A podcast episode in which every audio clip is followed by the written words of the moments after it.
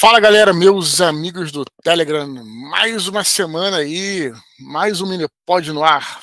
Fala, Thiago Cabelo, tranquilo? Fala, Dudu, beleza, cara? Cara, e a semana a gente tem que falar de como foi São Paulo e Campinas, né, bicho? Foi muito Falei legal, vou te falar, foi, de São Paulo, vou te falar que foi muito legal, cara. A gente teve a presença também do, além do Solano, né, que já tinha sido anunciado, que era certeza Sim. que ia, o Vilela foi também, né, cara? E pois foi é, cara, muito legal, cara. Foi convidado surpresa lá, né, cara? É. é que eu falo, né, cara, quem, quem, quem, quem não foi, perdeu, né, cara? A galera Porra, sempre, perdeu. né, às vezes aqui no Rio também tem a presença presença da galera do Nerdcast e tal. Assim, é sempre uma uhum. festa, é sempre uma. Cara, é sempre uma celebração esses nossos encontros, né, cara? É, cara, é muito legal. E em São Paulo foi, foi excelente, cara. A gente já tinha realmente. Aquela coisa que eu já falei, né? Eu tinha ido lá antes em outubro, aí para retornar eu acabei chamando o Solano para ficar um papo diferente e você vai uhum. poder opinar aí. Eu acho que ficou muito diferente o papo, né, cara? Sim. Uma outra pegada, uma coisa mais legal, tudo. Quer dizer, não vou dizer mais legal, mas uma coisa é diferente, né, cara? Foi, foi realmente uma parada que a gente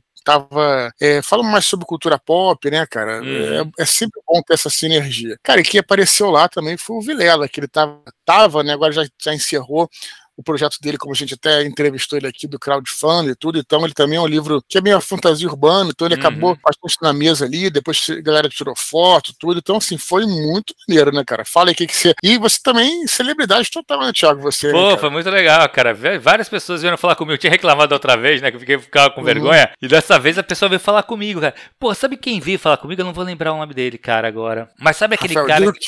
Ah, não, o Duke, o Duke, fiquei trocando ideia. O Duke foi meu aluno, né, cara? A gente já tem uma... Uhum uma, uma, proximidade legal, assim. Mas não, cara, uhum. lembra aquele que a gente fez do. As leituras que a gente fez no lançamento do teu financiamento coletivo? Lembra daquele conto que foi o mais curto, que a gente falou, cara, esse conto tá muito bom Sim. tal. O, o autor Igor, né? tava Igor. lá, Igor, exatamente. Cara, a gente ficou trocando ideia lá, cara. Muito legal, muita gente boa. Cara, eu não sabia cara. que ele tava lá, não. Cara, ele tava lá, não, velho. Ele tava de máscara até. Cara, foi hum. muito legal. Ele falou, cara, eu mandei o, quando foi o negócio lá. Ele falou, eu falei, cara, ele falou, tu tem memória boa? Eu falei, tenho. Ele se apresentou, mas eu sou péssimo com nomes. Hum. Tu sabe disso, né? Uhum. Então eu sou péssimo com nomes, gente. Quando eu falo, putz, esqueci o nome porque é eu normal. Acho que eu eu nem, eu nem sei se o nome dele é Igor, né? É, Porque é, parece que é pseudônimo, né? É, é verdade. Mas assim, eu sou péssimo com nomes, péssimo. Uhum. E, mas eu falei, mas cara, se tu escreveu o, o conto, me fala do conto que eu vou lembrar. Que pra, uhum. Em compensação, para leituras, eu sou muito. Minha memória é muito seletiva. Então eu lembro uhum. das coisas que eu li, né? E aí ele falou, uhum. cara, escrevi, era de um escritor, tal, um conto curto. Eu falei, porra, cara, foi o melhor conto que a gente leu naquele, naquela leva, né, cara? Eu lembro muito bem daquele conto. Maneiro, e aí a gente ficou cara. trocando ideia, foi bem legal, Dudu. E, cara, assim, eu acho que o papo foi o que tu falou, foi bem diferente. E, e, é engraçado como até as perguntas acabam se transformando em outras, né? Não são, no, quando você está sozinho é uma coisa que é muito mais focada no teu livro e tal. E ali não, foi uma coisa mais ampla, né? E sim, foi cara. muito legal, cara. E a presença do Vilela, o Vilela é um cara demais, né, cara? Putz. Sim. E ele estava no final do financiamento coletivo dele ali, né? Ele aproveitou para para divulgar também. Foi bem legal, cara. Foi bem legal mesmo. Maneiro, cara. E Campinas também foi bacana. A gente é, teve é Campinas. Foi? Então, no... foi maneiro, cara. Foi inclusive num outro lugar, porque a primeira vez gente, eu tinha feito lá no, no Parque Dom Pedro, né? Uhum. Essa vez foi no Campinas Shopping, que parece que é um shopping, inclusive, mais popular, assim, sabe? Que é mais central e tudo. Uhum. Cara, foi super bacana também. Pô, legal bem, bem cheio, lotado lá, a galera se empolgou lá, conversou com a gente. Muito maneiro, cara. É, o que eu acho legal, cara, desses eventos é muitas vezes poder é, reencontrar, na verdade, eu falei isso aí, isso na hora lá, nos dois lugares. Uma galera que eu não via há muito tempo, entendeu, cara? Uhum. O pessoal que tá me acompanhando sempre ao longo desses quase 20 anos aí, né, cara? Uhum. 15 anos de, de eventos e tudo, então isso eu acho muito legal, cara. Então, Show bacana mesmo, cara.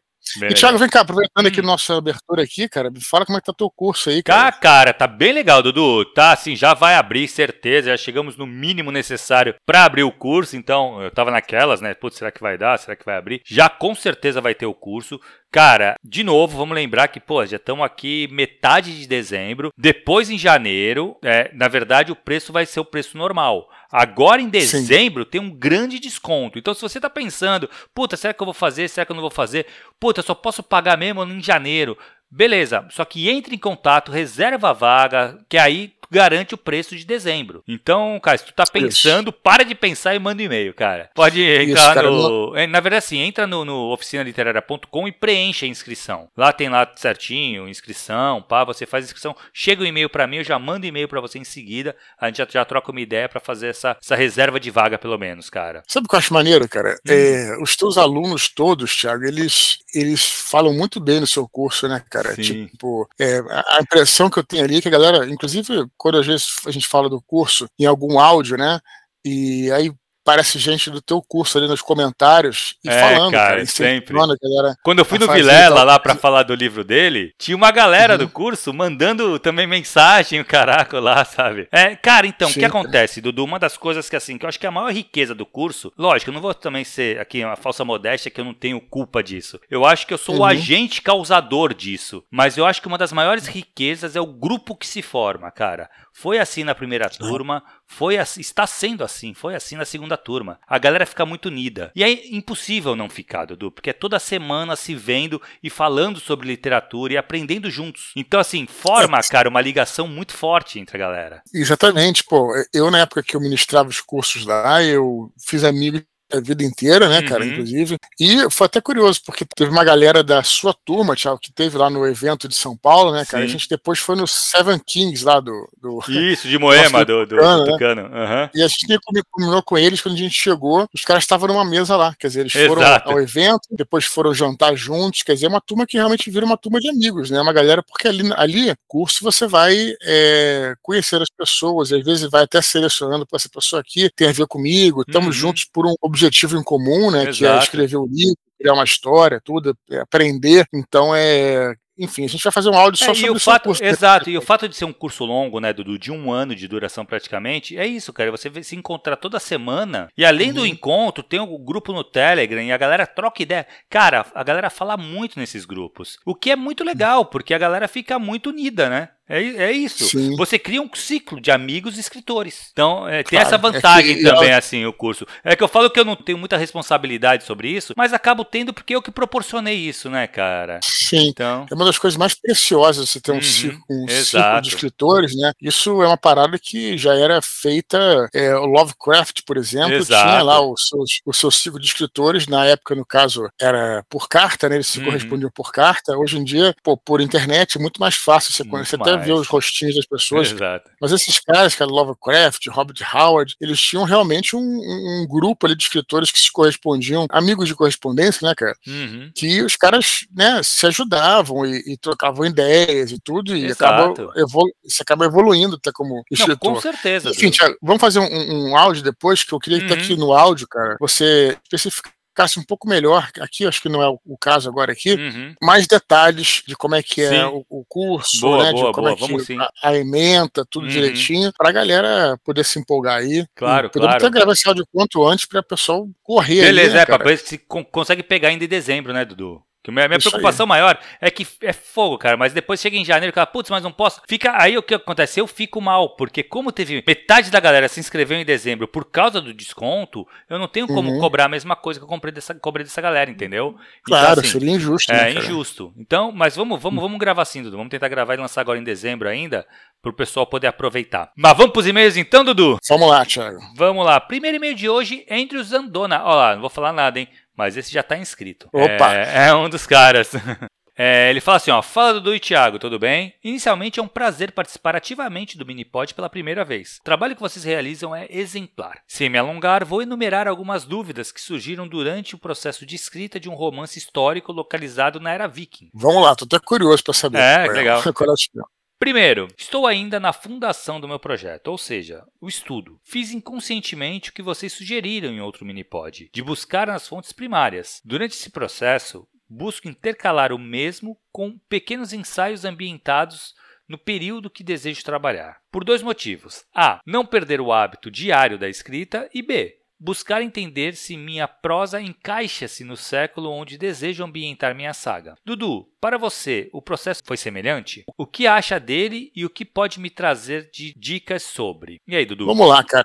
Vamos lá, é o seguinte, cara. Eu acho que essa parte da prosa, cara, é muito difícil você emular exatamente o que era uma prosa da época, cara. Uhum. Eu não vou te dizer que é impossível. Você tem livros, inclusive, eh, que, por exemplo, o Satírico, né, que é um romance da época romana, uhum. por exemplo, uhum. só pra galera ter uma ideia, tudo, né? É, no entanto, cara, é, é, preciso tomar aí as suas licenças poéticas, você escrever com uma prosa que seja palatável para hoje em dia. Pra, porque se você for colocar.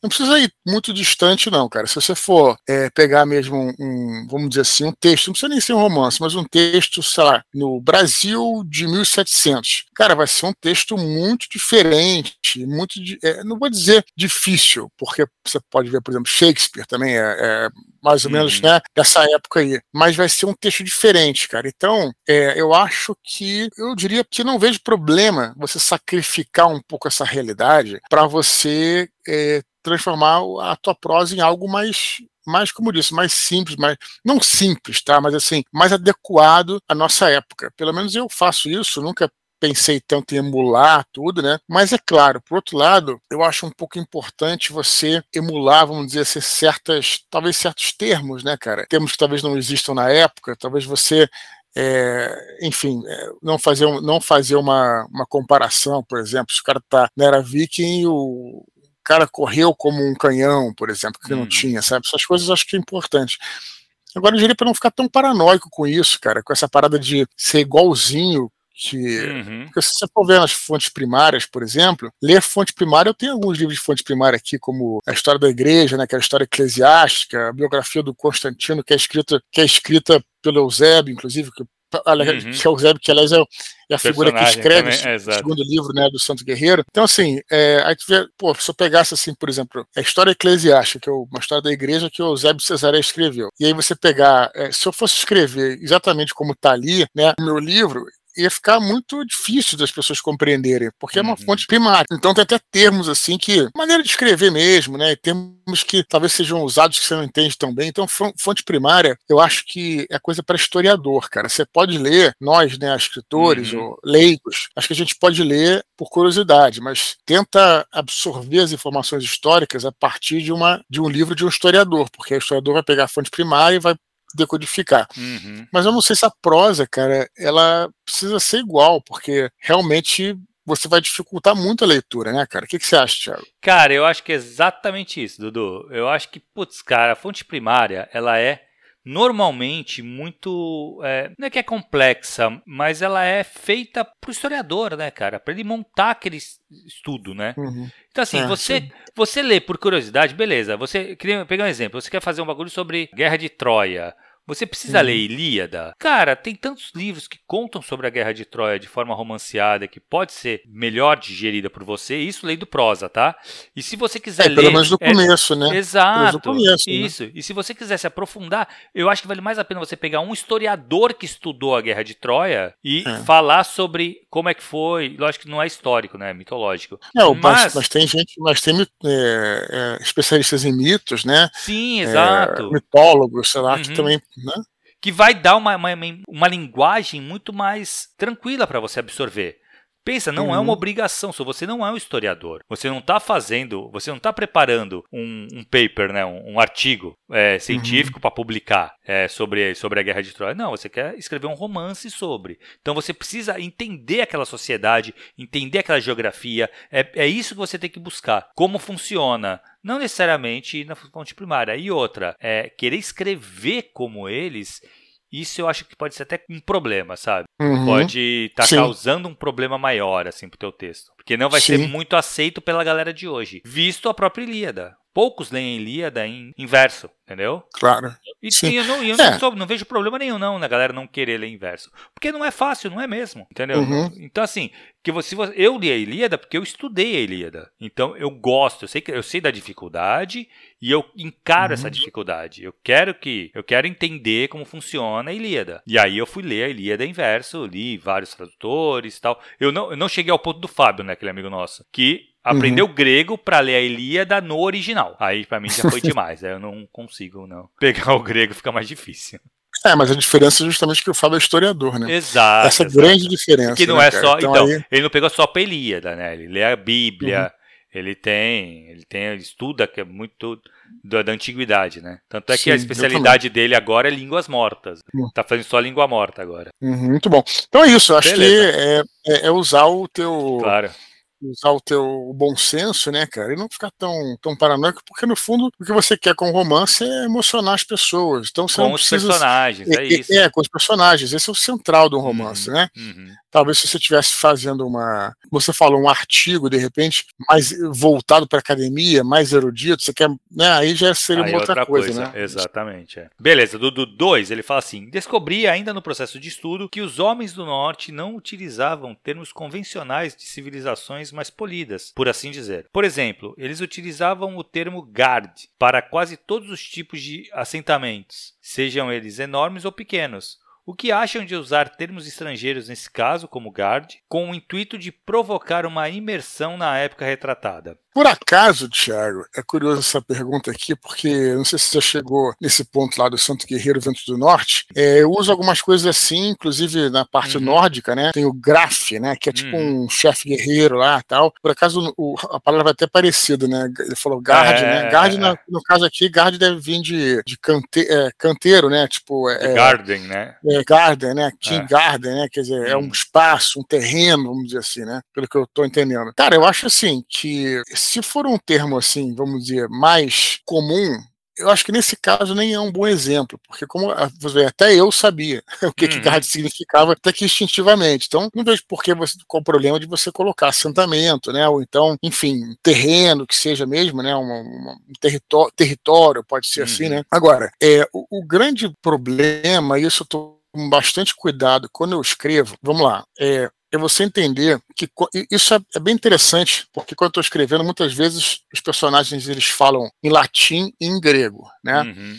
Então, quando eles estão falando em grego, eles podem, por exemplo, você entende que estão falando em grego, eles citam, por exemplo, é, o estamos chegando em Castra Regina. Castra hum. Regina um nome em latim, porque eles estão falando em grego, mas estão utilizando o nome em latim. Mas quando o diálogo é em latim, você não pode chamar de Castra Regina, porque Castra Regina é um nome latino. Então, se eles estão falando latim, naturalmente o cara vai entender forte da rainha. Uhum. Entendeu o que eu tô falando? Sim, sim, sim. Não sei sim. se eu fui claro, entendeu? Sim, sim, sim. Entendi. Então, a questão toda é essa. Se são todos nórdicos, por que, que você vai usar o termo guard em itálico? Tá entendendo? Uhum. Não faz sentido nenhum. Exato. Porque parece que né, é, o, o termo é, em, é, estrangeiro em itálico, é como se a gente estivesse atribuindo, é como se a gente estivesse utilizando o estrangeirismo. Então, se, se só tem nórdico e se aquela linguagem deles, não faz sentido você usar um termo uh, graf, grifado, né, exato, cara? O que, que você exato. acha? Cara, eu assim, eu acho que Meio pela lógica muito. Isso, né? Eu acho que que tu tava falando, Dudu, que nem no do graph que tu usa, é, lá, tu deixa claro pra gente que isso é um termo que os, os francos, no caso, né, usam uhum para descrever o, o chefe deles ali, o, o líder deles, uhum, né? E sim. ali, talvez acho que na primeira vez tu explica isso, depois você passa a usar o graph e todo mundo já sabe, o leitor já sabe disso. Eu acho perigoso uhum. você usar o termo e você não deixar claro o que ele significa. Depois sim. que o leitor entendeu, você pode até usar ele. Mas eu uhum. acho, cara, eu não sei se isso traz uma imersão de fato. Eu acho que traz uma uhum. diferenciação, entendeu?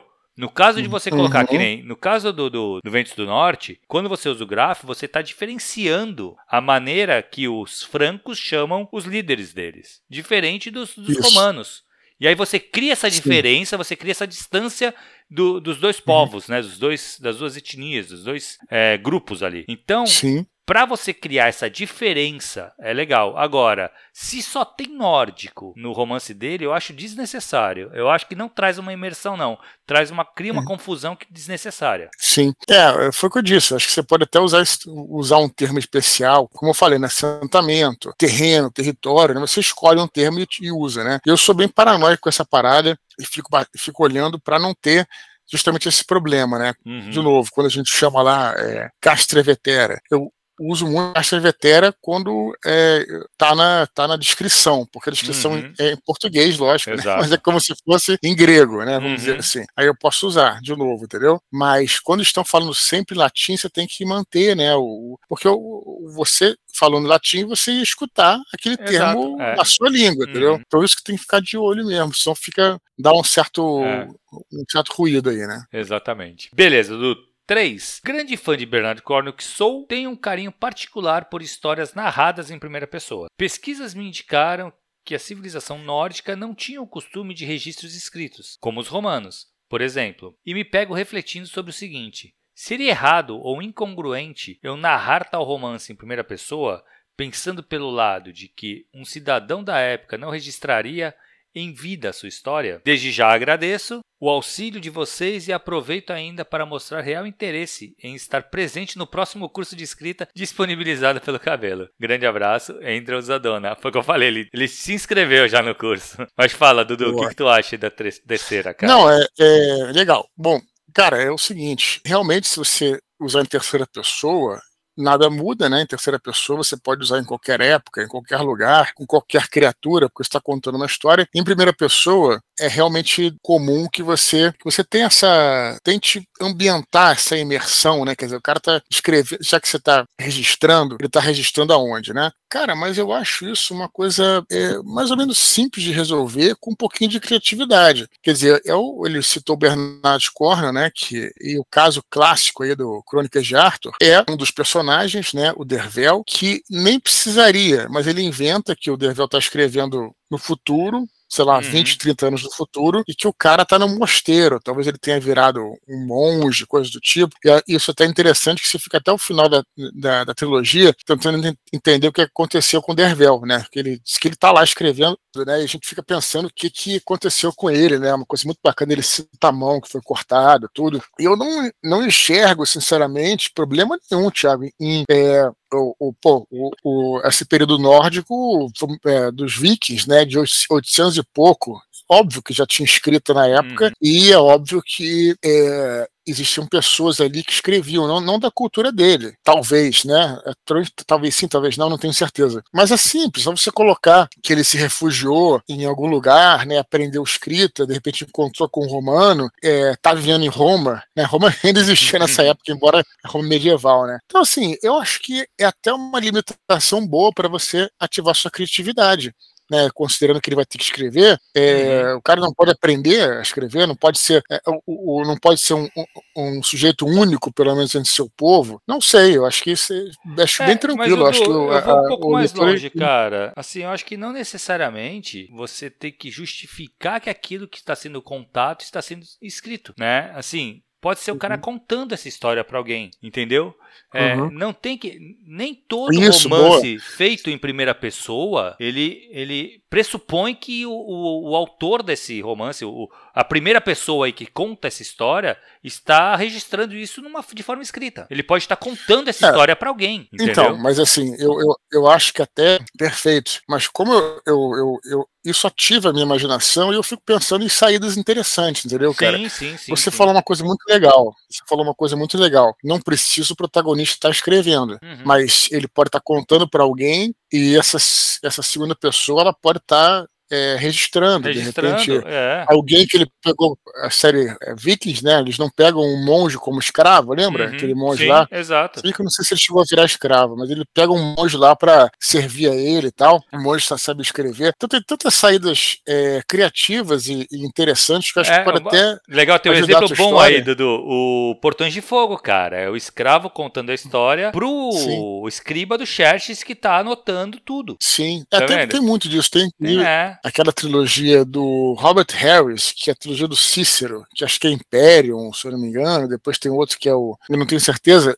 É também o escravo do Cícero que está lá contando, tudo, falando. Se bem que é um ambiente bem diferente, né? O Cícero poderia escrever. Mas enfim, tem, tem várias, várias situações aí, né, cara? É, no caso do, no caso do, do Cícero é um pouco diferente, porque aí não é ele falando, né? O escravo, a interpretação do escravo. Mas tem várias possibilidades interessantes que dá para fazer. Legal, legal, bem legal.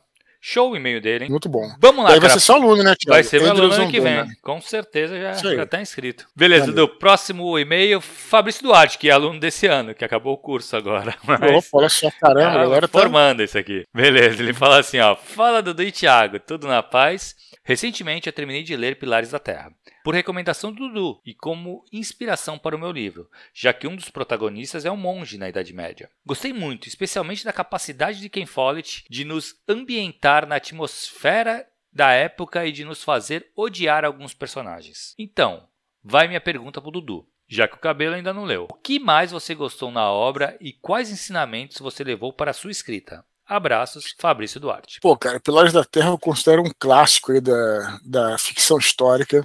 É muito bom, cara. Eu vou dizer em geral que eu acho que eu acho bacana em todos os romances históricos, mas em especial do Pilares da Terra. Que eu vivo falando, cara, que o romance histórico ele é uma, uma forma de você aprender história. Uhum. É, eu falando como rom, rom, romancista, eu, eu até te digo que, de minha parte, como escritor, não é a minha intenção também é, ser professoral e tudo, mas como leitor, eu enxergo da seguinte forma: uma ficção histórica é uma maneira de você aprender história sem você se dar conta que está aprendendo. Você uhum. vive aquela, aquelas situações e você vai absorvendo aquilo, né, cara? Então, assim, o Pilares da Terra, ele triunfa, eu acho que mais do que, não vou dizer todos que eu não li, não, mas vários outros livros de Ken Follett, que também são bons, mas não se comparam, na minha opinião, ao Pilares da Terra, tem uns excelentes, porque aqui no Pilares, cara, ele, ele faz isso direto, quer dizer, ele, ele em nenhum momento aquela, aquela didática né, histórica ela fica enfadonha e, e você vai aprendendo ali, por exemplo, você,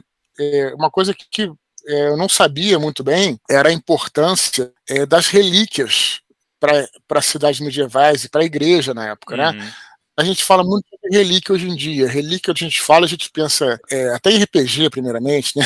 Uhum. Depois a gente pensa, pô, tem uma, uma relíquia de santo no Vaticano tal, beleza, o Vaticano já tá ricaço já, outras paróquias e tudo, mas você ter a relíquia de um santo, quer dizer, um pedaço de um osso de um santo, movimentava a cidade, é, às vezes norteava, por exemplo, a própria economia, cara, porque você tinha peregrinações de outras cidades para você, no dia do santo, lá e lá e ver o santo, isso enchia as tavernas, vendia, enfim, comida, e, e, cara, isso aí, uma relíquia movimentava a economia de uma cidade, às vezes de um, né, de um, de um uhum. feudo que seja, sabe, cara? E a gente não se dá conta disso. Só para dar um exemplo. E aí você vê, ele não precisa te falar isso que eu tô te falando. Ele simplesmente coloca é, os personagens fazendo peregrinação e falando sobre isso, e outros né, comerciantes é, se movimentando para receber e para servir essas pessoas que vinham como como romeiros, né? Não sei se usa uhum. esse termo, né? Romeiros, peregrinos, que seja. Então, cara, é isso que eu acho do Pilares da Terra foi assim, eu realmente aprendi muita, muita coisa da história da Idade Média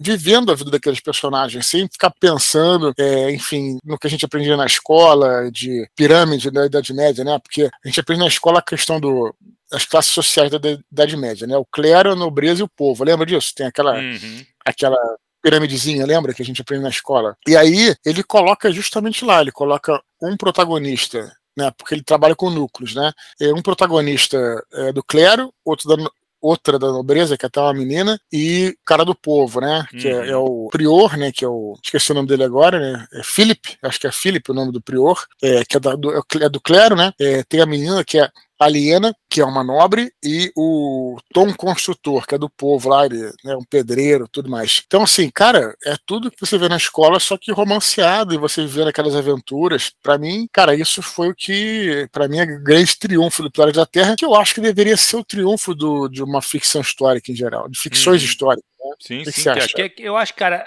assim. Você não leu, mas eu não li, é, exato, eu não li o, o, o, Pilares da Terra, mas eu concordo muito com essa ideia de que o romance histórico, eu não acho que tem que ser a pretensão do escritor. Você comentou uhum. isso e eu acho que de verdade o escritor ele tem que estar tá, é, embasado historicamente. Se ele vai fazer escrever um romance histórico, então ele tem que estar tá uhum. embasado historicamente. Ele tem que saber o que ele está colocando ali e ele tem que se preocupar em contar a sua história. Uhum. Claro que ela está se passando naquela época. Para o leitor, cara, é impossível você não ler aquilo e absorver a época em volta. Por isso que é tão importante para que para quem se propõe a escrever um romance histórico, você estudar sobre a história da época, a geografia do lugar. Então assim, você está conhecendo e saber como é que funciona a estrutura social ali para poder replicar isso no seu texto de forma natural. E isso claro. virar uma. Fica, realmente é isso, vira uma aula, né, cara, de como funciona a sociedade e o cara tá lendo uma história de um personagem X fazendo suas.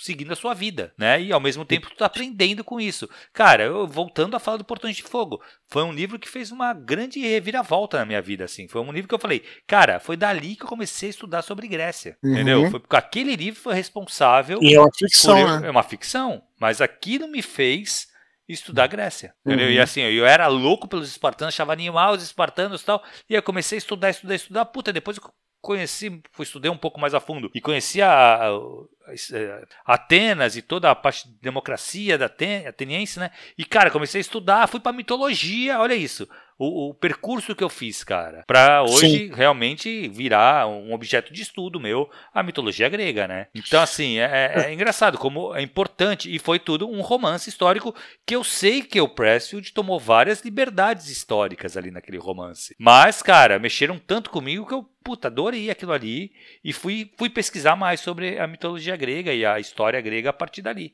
Então acho eu que para isso que serve. Que a literatura tem essa propriedade de, de uma coisa levar a outra né, cara? Uhum. Por isso uhum. que eu não diria até que. Hoje em dia eu sou um leitor muitíssimo eclético, cara. Eu realmente. O meu barato é ler tudo, coisa diferente. Uhum. Mas houve o tempo em que eu gostava mais de, de, alguns gêneros específicos, né?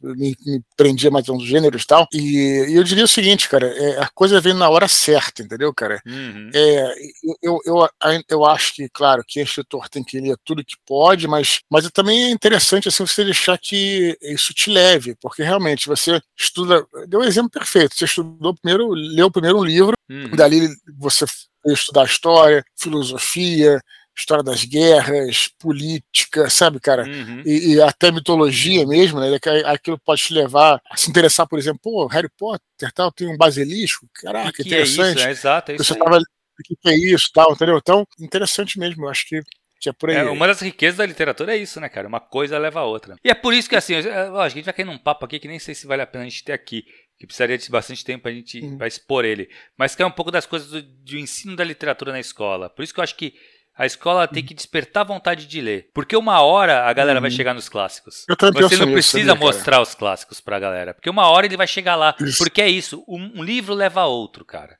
Que leva a outro, uhum. que leva a outro, que leva a outro. Uma hora tu vai cair no Machado. Sabe? Ele vai te levar ao Machado de Assis. Mas beleza, isso é uma discussão pra é, gente ter depois em outro momento. Mas vamos seguir aqui, Dudu. Próximo e-mail. Thales Figueiredo. Ele fala assim, ó. Fala Dudu, fala Thiago. Possuo um projeto de escrever uma trilogia de ficção histórica, Porém, em minhas pesquisas, notei que já existe uma trilogia em inglês abordando a mesma figura histórica que pretendo abordar. Sei que não há problema algum em as duas trilogias abordarem a mesma história. Porém, o nome que eu pretendia dar à saga é exatamente o mesmo nome em inglês. Existe problema de as sagas possuírem o mesmo nome? Ou seria melhor evitar a fadiga e dar um nome diferente, mesmo que o nome que eu quero dar seja forte. Abraço a toda a comunidade do Telegram, Thales Figueiredo. E aí, Dudu? É, cara, se é o mesmo personagem histórico, o mesmo nome, assim, é bom evitar, né, Dudu? Né? Eu não sei, eu não sei nem se é, se Eu é acho que proibido assim, não é, cara, mas é bom evitar, é. cara. É bom evitar. Procura Sim. um outro é, nome. Porque, é, porque vai ficar aquela coisa, né, cara? Assim, a gente acabou de falar anteriormente sobre Harry Potter, tem aquela história, já falou uma vez aqui, o Timothy Hunter, né? Uhum. Que é um personagem do Neil Gaiman. Ele também é um bruxinho, né? Um bruxo criança tal, e, e ele é fisicamente muito parecido com o Harry Potter. E veio um pouquinho antes do Harry Potter, uhum. coisa de um ano antes, né? Cara, os dois é, autores, né, é, tanto a J.K. Rowling quanto o próprio Neil Gaiman, falam que não tem nada a ver. Né, que não tem uhum. nada a ver, não, não foi plágio, não foi nada, e, enfim, nem teria como ela ver o, o, o quadrinho, enfim, uma série de razões. E aí, cara, o que eu acho é que, é, mesmo assim, a galera até hoje enche o saco da J.K. Rowling, sabe? Tipo, e o Neil Gaiman falou, cara, não, não é nada Exato, a ver, se é. fosse também não teria problema nenhum. Mas assim, é, é, foi exatamente o que ele falou aqui para evitar fadiga, né, é cara? É Pô, isso, é isso. E, e, eu não sei qual é o personagem nem o nome que ele se refere, mas muitas vezes também, cara, a gente fica pegado, sabe, numa história, num nome, num tipo exatamente de enfim, de alguma coisa que talvez se você desapegar, fica até melhor, cara, sabe? Uhum. A gente vê isso aqui em relação a contos, por exemplo, né? ou então num livro, o sujeito escreve uma, um conto, por exemplo, um livro, e fica pegado aquilo, cara. Às vezes ele lançou o livro, o livro ainda não fez sucesso, só que ele fica pegado, fica querendo relançar, reescrever. Cara, é, segue em frente, cara, lança um outro livro, sabe? Então, em algum momento, talvez, talvez seja melhor você pô, de repente o próximo nome que você escolher talvez seja melhor, talvez você, uhum. talvez você esteja preso a esse nome por uma questão de inércia, né, cara? Exato. O cara já sabe se apaixonou pelo aquele nome, já botou uhum. aquilo na cabeça, tudo. Enfim, é, eu não sei exatamente quais é, são as variáveis, não sei se essa série é conhecida, tudo, mas acho que não te custa nada, né, cara, evitar exato. essa fadiga, como você falou exato, aqui, né? Exato. Cara, uma coisa assim que eu acho complicado nesse caso, que nem, vai, porque que o livro esteja, que exista em inglês e não seja traduzido para português, tá? Ou uhum. não seja ainda e não foi, o seu livro saia antes. E, porra, imagina que um cara leu o livro em inglês, o nome do livro vai, vamos pensar exemplo. Não sei, em inglês fique Heróis e e monstros. Então, Hero and Monsters. Uhum. E tu, o teu nome é Heróis e Monstros. E fala do Hércules, uhum. tá? Aí, porra, imagina, eu leio o livro em inglês, viro pra um brother meu, falo, cara, porra, li um livro muito foda, cara. Se chama Heroes and Monsters e fala do Hércules. Aí esse cara que não lê inglês, ele vai procurar o livro em português. Ele procura Heróis e Monstros. Acha lá. É um livro que fala do Hércules. Ele vai comprar e vai ler. E aí, quando eles forem bater, é outra história. Olha a merda, cara, que causou, sabe? E aí é, o, o problema que você, né? exato, pode... parece que você se aproveitou desse, uhum. desse, desse livro estrangeiro e que não Mesmo é o caso. Não... É. Entendeu? Então assim, vale mais a pena você achar um outro nome. E cara, e por mais que esse nome seja forte, existem outros nomes tão bons quanto ele para o seu livro. Tu pode ter certeza, cara. Porque nome é. é. uma coisa que vai existir outros que você pode substituir. Pode ter uhum. certeza. E, cara, e outra coisa, não precisa ser uma uhum. saga, velho. Faz um livro, não precisa ser uma trilogia. Mas também já é outra discussão. Outro dia eu ouvi alguém perguntando, né? Tipo, é, acho que foi no Twitter, coisa assim de me indiquem livros de fantasia que sejam únicos. Acho que é a coisa mais, mais difícil que tem agora hoje pois em dia. É, né? velho, pois é. Mas assim, só para encerrar aqui, né? A galera assim, mais artística, né? Às vezes tem essa. É um pouco mais sonhadora e não tanto pragmática. Eu não estou falando que é o caso do Thales, não, que enfim, nem vê o caso. Mas você trabalhar profissionalmente de forma criativa te ajuda bastante.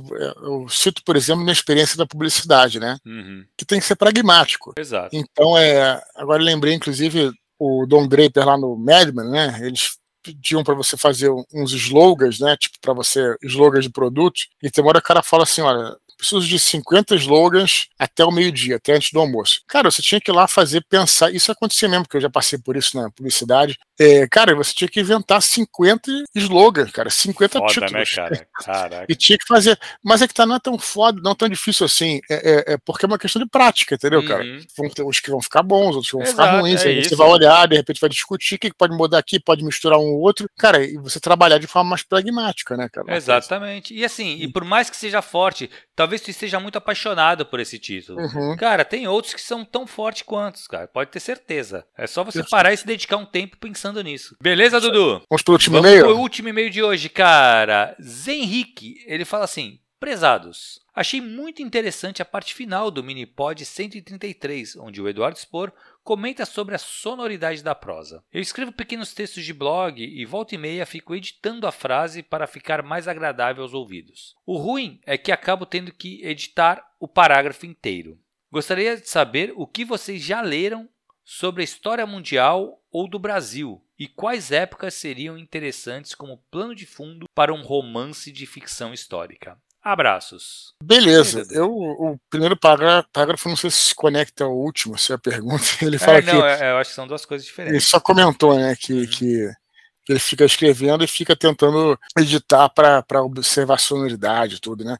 Cara, eu falei isso, não sei se foi em Campinas ou em São Paulo. Vamos ver se vai lembrar, se eu não, se eu não lembrar, porque eu falei em Campinas, cara. Como é que é, assim, é, é bom a gente ler autores nacionais, eu não digo assim por ser nacionais necessariamente, mas porque nós temos excelentes tradutores, e não estou tirando mérito não, acho que os caras são feras, mas realmente, cara, você lê qualquer texto no original, Uhum. Tem uma diferença, cara, sabe? Porque o autor ele, ele pensou muito naquela.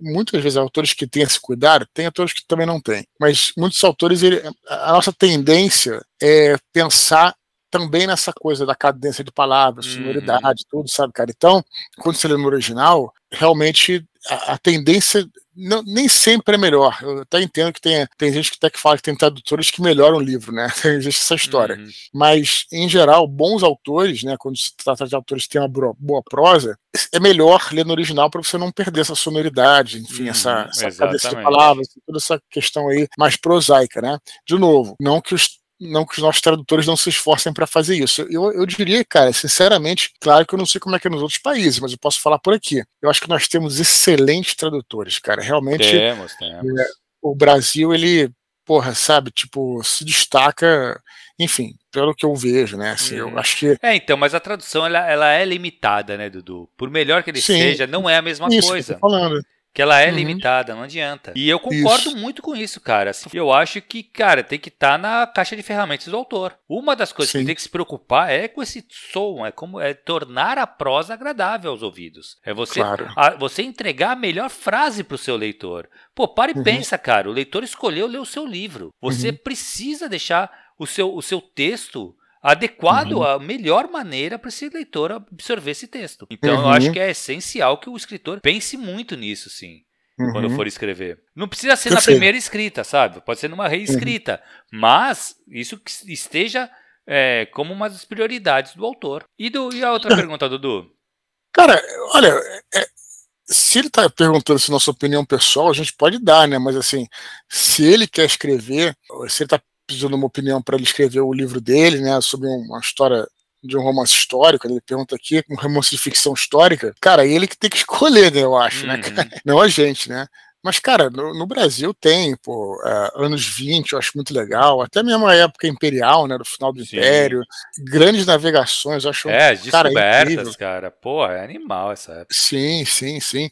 A história mundial é, cara, é aí que não falta também mais coisa, né, citou Grécia, Império Romano, hum. própria história de Idade Média, por exemplo, muito legal. Hum. Os vikings que, era, o, era que o cara falou lá no e-mail de cima. Sim, sim. Também. É cara, eu acho que mesmo, mesmo épocas assim que não são tão conhecidas, Thiago, elas também despertam interesse, cara. Sim. É, se você souber, é até mais interessante é, épocas não tão conhecidas porque você vai trazer uma coisa nova. Uhum. Tem um amigo meu que ele é um grande historiador, cara, que é, às vezes eu, ele morava em Copacabana, vezes eu encontrava com ele na praia, a gente, eu, eu ficava correndo aqui, aí quando eu olhava ele acenava, cara, eu sabia, pô, vai acabar meu exercício, porque eu vou falar com ele, eu vou ficar até voltar, em, até chegar em casa conversando, porque o papo era muito bom. Ele estava me contando, cara, sobre uma história é, no, do Rio, cara, que foi uma invasão francesa que teve aqui no Rio e tal, e aí como é que é foi legal a luta dos portugueses, sabe, cara? Ele, mas ele contando em detalhes mesmo, sabe? E, uma, e, e com personagens, né? Tipo assim, personagens históricos, ele uhum. contando os personagens e tudo. Então, cara, o que tem de coisa bacana é tão difícil essa pergunta porque não acaba mais, né, Thiago? Uhum, exatamente, cara. Então, na verdade, Dudu, o que eu penso aí é o seguinte: lógico que, porra, você escolheu uma, uma época legal, uma, um lugar legal, né? Porque não é só o, o tempo, é o espaço também, para você é, ambientar a sua, a sua ficção histórica é muito importante. Mas, cara, mas lembra que toda história, não importa onde ela passa e que época ela passa, ela é de personagens e ela pode ser interessante. Então você claro, pode contar, claro. cara, uma história num lugar completamente desconhecido da grande, do grande público e Sim, que não tenha nenhuma grande guerra, nada de um, nenhum grande evento. Só que você uhum. criar personagens interessantíssimos e passando por conflitos interessantes, você vai criar um grande romance. Uhum. Então, foca, cara, sempre, lógico, é legal você escolher uma época, mas não é isso que vai definir se o seu livro vai ser um grande livro. Uhum. Porque você pode colocar na melhor época que uma época super famosa, uma Grécia, por exemplo, ou, cara, não sei, o que eu te falo, a época ela é, ela é, ela não define se o livro vai ser bom ou não. O que define claro. é a tua história, os teus personagens, é o conflito que eles vão enfrentar, é isso que vai fazer um grande livro. Então, acho que a tua preocupação tem que cair mais para aí, entendeu? Lógico, e, e, pensar numa coisa que te agrade. E aí, nesse ponto que eu queria chegar. Escreve o que te deixa mais confortável, ainda mais que a gente está falando de ficção histórica. Porque é uhum. é importante que você entenda muito bem essa época e esse local, essa sociedade. Isso é importante. Não, e também, eu diria, não só isso, mas em relação a, a, a qualquer tipo de romance, é importante você estar tá confortável porque você vai passar um ano Exato, com aquele personagem. É. Então, se você chegar não tiver um, um, um, objeto que você não tem muito interesse, sabe, vai ser mais difícil você trabalhar ou até você tá largando no meio. Esse é o perigo. Né? Exato, exato. Beleza, Dudu, foi isso, cara. Lembrar a galera para escrever para eduardespor.gmail.com. Lembrando que todos os e-mails são lidos, cara. Pode demorar a fila um pouquinho, mas é só aguardar que uma hora chega a sua vez. Beleza, lembrando que nós temos aqui nosso. Quem quiser fazer qualquer doação para o nosso canal, nossa chave Pix é eduardespor.gmail.com. E se vocês estiverem escutando esse áudio por outras mídias, outras plataformas, acesse e confira o nosso canal no Telegram, t.me barra Fechou, Thiago? Fechou, Dudu. Valeu, galera. Até semana que vem. Abraços!